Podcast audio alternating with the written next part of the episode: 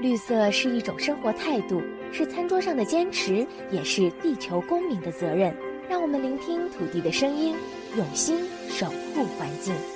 这里是绿色情报员，我是麦小甜。高致病性禽流感 H5N1 在全球迅速蔓延，从欧美到日本都大规模沦陷，中国也出现点状爆发，全球家禽产业受到了重大影响，蛋价也跟着飙涨。这一波病毒株和当年在中国首次发现的 H5N1 有什么差异？为什么风险节节高升呢？我们要请三位专家来谈谈。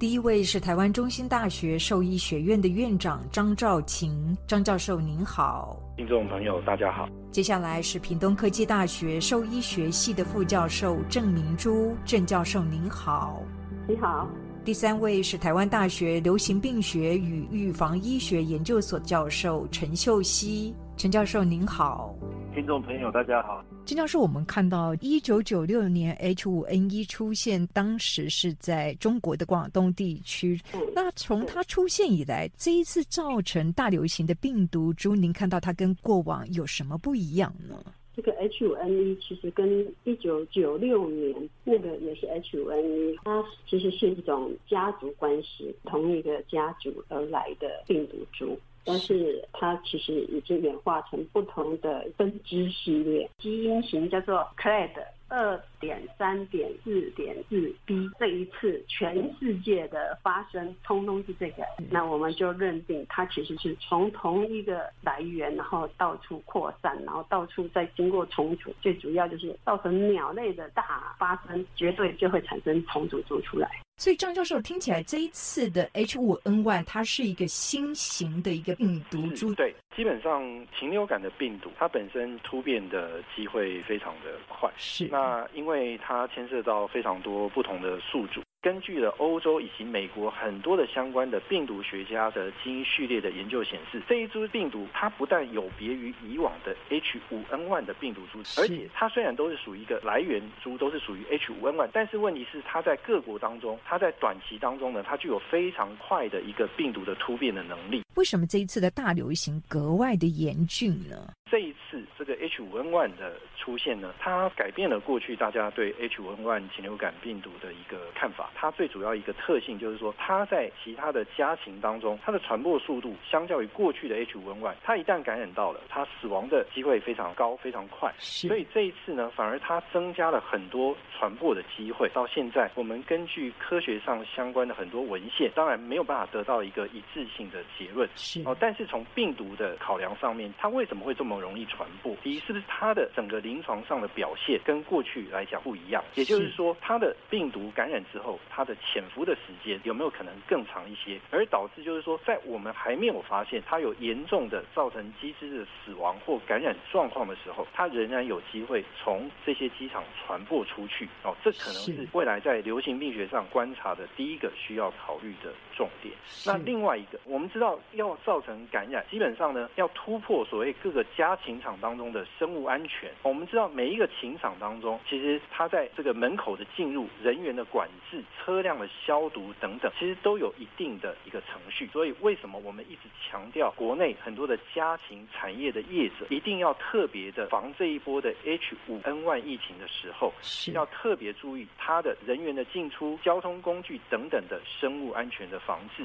但是为什么以美国跟欧洲这么多的国家，它的生物安全应该都做的等级非常好，它的禽舍也改变了很多老旧的禽舍，但它仍然没有办法避免到这一波。另外一个，我认为比较可能要探究的原因，也就是它相较于过去的 H5N1 病毒，在它感染这些家禽的时候，它是不是比较少的病毒量，它就有可能就造成家禽的传播。所以很可能在一些我们没有办法完全的把一些衣物或者是人员借由携带的过程，它没有办法就把病毒完全的消灭干净的时候，你只要有几。颗病毒被带入了禽场当中，它就有可能突破生物安全的管理，而导致很多的禽场最后就爆发了相关的疫情的问题。所以我觉得这几个问题可能是造成这一波的禽流感疫情为什么在各国大家到目前为止并没有办法找出一个有效的解决方法，而且造成这么大流行。陈教授，那么随着全球暖化加剧，候鸟的迁徙路线跟着改变，这是不是也可能加剧了禽流感疫情的风险？是的，我从整个生态环境来讲，气候暖化造成动物迁移跟人类之间的接触，那鸟类迁移当然是最重要，所以才会从一九九六年开始，我们的 H 五文化开始就会流行。那为什么今天在亚洲国家看起来比较少，然后在欧美国家比较多？其实 COVID-19 的疫情，欧美的解封比较快，那亚洲的解封速度通常都比较慢，所以有受到 COVID-19 的这样的一个影响。那第二个，在欧美国家可能对对于这个 H 五的流行比较没有像亚洲国家过去流行过，所以他们目前产生的这个流行当然有更大的肆虐。所以张教授，为什么这一波的疫情它在欧美地区的扩散情形远比亚洲来的严重呢？病毒要能够到一个环境里面去，一定势必要有引入这个病毒的来源者。所以，那这些欧洲的国家，它有没有可能在整个的候鸟的迁移路线上面，它基本上就是一个主要的迁移点，而造成它不断的会有借由候鸟把来源病毒带入了这些欧洲地区的国家，相较于亚洲更为频繁，然后再借由当地的。人员或者其他当地的留鸟等等的一些防治的动作不够确实，而造成它的传播的情形会比其他的国家更为严重。这是第一个我认为的看法。当然，第二个还有一个时间序列上的关系，也就是说，这一波的整个的疫情的开始是先从欧洲开始流行，那之后呢，欧洲沦陷，接着又借由北美洲的候鸟移行的路线的迁移之后，美国也沦陷。哦，所以等于是它有一个时间上的序列的关联。那亚洲地区其实事实上也是有可能，如果大家不继续去关注的话，虽然我们现在看起来对台湾也已经造成了严重的影响，鸡蛋啊等等的供应也造成了很大规模的影响。那但是无论如何比较起来，如果现在我们看出来亚洲好像比较不严重，也许是一个时间序列上的关系，也就是说，也许它的时间点还没有到那个最高峰，这个更值得大家能够在第一个时间点，我们看到欧美怎么做，那我们赶快把相关的防治措施以及流行病学的意调，赶快把它加强。强化，那这样的话，我们才可以在最早的时间点，不要让它发展成为更严重的状况。张教授，我们这同时也可以看到中国专家他们就这么分析，他说，由于中国长期采取了禽流感疫苗强制免疫的政策，大面积爆发高致病性禽流感疫情的概率较小，少部分的地区如果有点状的爆发，也能够及时控制。你怎么样来看待这样子的分析呢？这一个问题，我觉得啊，也是目前为止啊，学者专家呢，在国际当中呢，大家一直在争论的，到底要不要打疫苗来控制这一波的疫情？各国的专家到现在目前为止，并没有一个很明显的共识。是最主要的原因，有的打了疫苗之后，它仍然没有办法有效的控制疫那中国采取高强度的强制的免疫政策，那这样一个结果，当然，也许你从整个疫情的所谓的幅度上面来看，好像它疫情相对于其他国家比较不严重。我觉得这个可能还要去深入了解。第一，我们要知道打了疫苗之后，它并不是完全的避免。所谓的家禽不会被禽流感病毒的感染，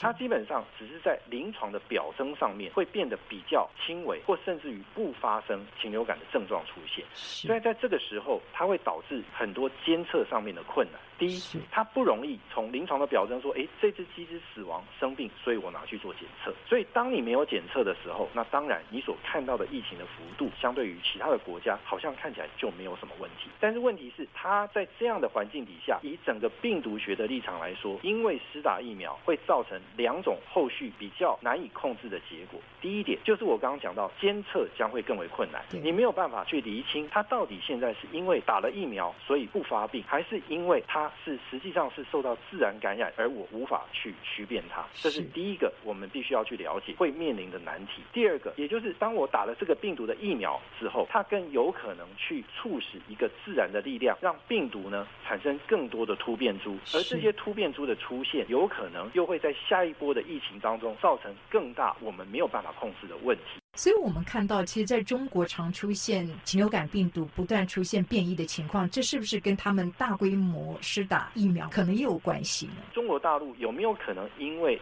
施打疫苗的强制性的免疫政策，而导致这些病毒更容易突变？这个可能必须要更多的科学来加以做证实。但是我们举墨西哥的例子，过去就已经有实证性的研究以及流行病学调查出现，就是当你去施打疫苗之后，就会造成禽流感的病毒更有机会突变，成为。其他没有办法受控的病毒株哦，所以这过去以往的例证就已经有出现。郑教授，所以这意味着疫苗它的研发的速度必须要跟得上病毒变异的速度。没错，它可能病毒为了要抵抗疫苗的抗体而开始产生变异，所以中国大陆的疫苗株是一直在更换它的种毒株，它要随时顺应变异的状况去做改变它的疫苗种毒。现阶段，全球针对家禽施打禽流感疫苗，只有少数国家是采取这样的做法。为什么呢？大部分的国家会觉得说，我如果一旦有发生的时候，我把发生场扑杀清场之后，病毒只要没有宿主动物的时候，它自己就会死掉。是，那这样处理，他们觉得这样就可以，就不用长期的施打疫苗，就是促进病毒的一个变异。那对于整个防疫来说，也不一定是好的。所以，大部分的国家并不会想要采行这个疫苗施打。早先以前在欧洲、意大利也曾经使用过疫苗来控制他们的高病原性禽流感。那它是跟着病毒在追逐，打了这个疫苗之后，疫苗再变成 A 变成 B，就是在那边追逐，所以最后就干脆不打了。跟你还是要扑杀嘛？大部分的国家觉得早发现早扑杀这是最好的，那个是你目标想要去精进化。那如果你只是想要说我不要让鸡只的。损失大而要有一种跟病毒共存的话，那就是一种类似开放式的，就像中国大陆一样啊，我就是通通打嘛。那这个鸡群打了之后有没有感染都无所谓，反正鸡还是活得好好的。所以这比较是经济层面的考量。对对，那所以成效是你的目的是什么？但是大爆发的时候，你要为了要控制这个整个病毒量，我是觉得可以考虑用疫苗。但是这个疫苗，我个人认为不要长期使用，就是一个策略性的时间点的使用。譬如法国，他就宣告今年九月开始施打疫苗，当水期打疫苗。那就是他觉得他九月就是风险期了，因为九月的时候候鸟就开始迁徙过去，它的水禽会暴露在跟候鸟接触的环境之后，然后水禽再会把它带到家禽的一个传播链，所以呢，啊，这是他们自己国家的一个政策策略。你疫区那个时间点对你来说是风险高了，那你就要打。张教授，不过现阶段我们看到，不管是中国、墨西哥，或者是在越南、印度尼西亚，他们其实都是已经开放家禽产业来使用疫苗。可是事实上，我们看到他们也几乎每年都爆发了新的疫情哦。这也就正如您刚刚所说的，其实施打疫苗并不是一劳永逸的一个绝对的完美做法。是，当然每一个专家学者的看法可能会有不尽相同的地方，但是就我流行病学上的观点以及观察。而言，我还是认为哦，就是有关于这些影响动物的重大传染病，其实最重要，你要能够根绝或者杜绝它流行病能够进一步散播的地方。最重要的重点，第一个就是靠快速诊断。哦，快速诊断之后呢，还要配合你国家当中有没有一个很有系统性的监测的系统。所以，当你有了快速诊断好的监测系统以后呢，你就可以在牧场当中或禽场当中及时的去把这些传染病找出来。那找出来之后呢，我们借由进一步的对于该地区去提升它的相关的生物安全管理作为，不要让很多的病毒有机会侵入到这些禽场去。所以你在第一个层面就已经让病毒能够传播到禽场的风险几率降低。那再来，我们还要配合所谓的流行病学的溯源调查。所以流行病学的溯源调查，也就是当你发现一个阳性场，它绝对不会凭空而来，它其实事实上有可能借由低候鸟这个粪便的掉入，导致它的禽流感病毒的传播。当然，另外一个大家必须要。要注意的，它一定会有某一些，比如说像种禽的引入，或者某一些饲料运输的过程。所以在整个的车辆、人员以及相关的这些鸟禽等等的移动的过程，它的上下游的禽场也必须要在很快的时间当中去找出来那些相关的流行病学关联性的禽场，然后在早期应用诊断的工具进行监测跟诊断的工作。那唯有靠这些动作，赶快把阳性场找出来，然后大家提升生物安全防治，这样的过程，我认为可以减低整个流行病学的流行的幅度，而且不会让任何的病毒有继续传播或者有突变的机会。这才是最根本的去解决这个禽流感问题的方法。禽流感越来越棘手，它会成为下一波大流行病吗？这里是绿色情报员，我们下周继续再谈。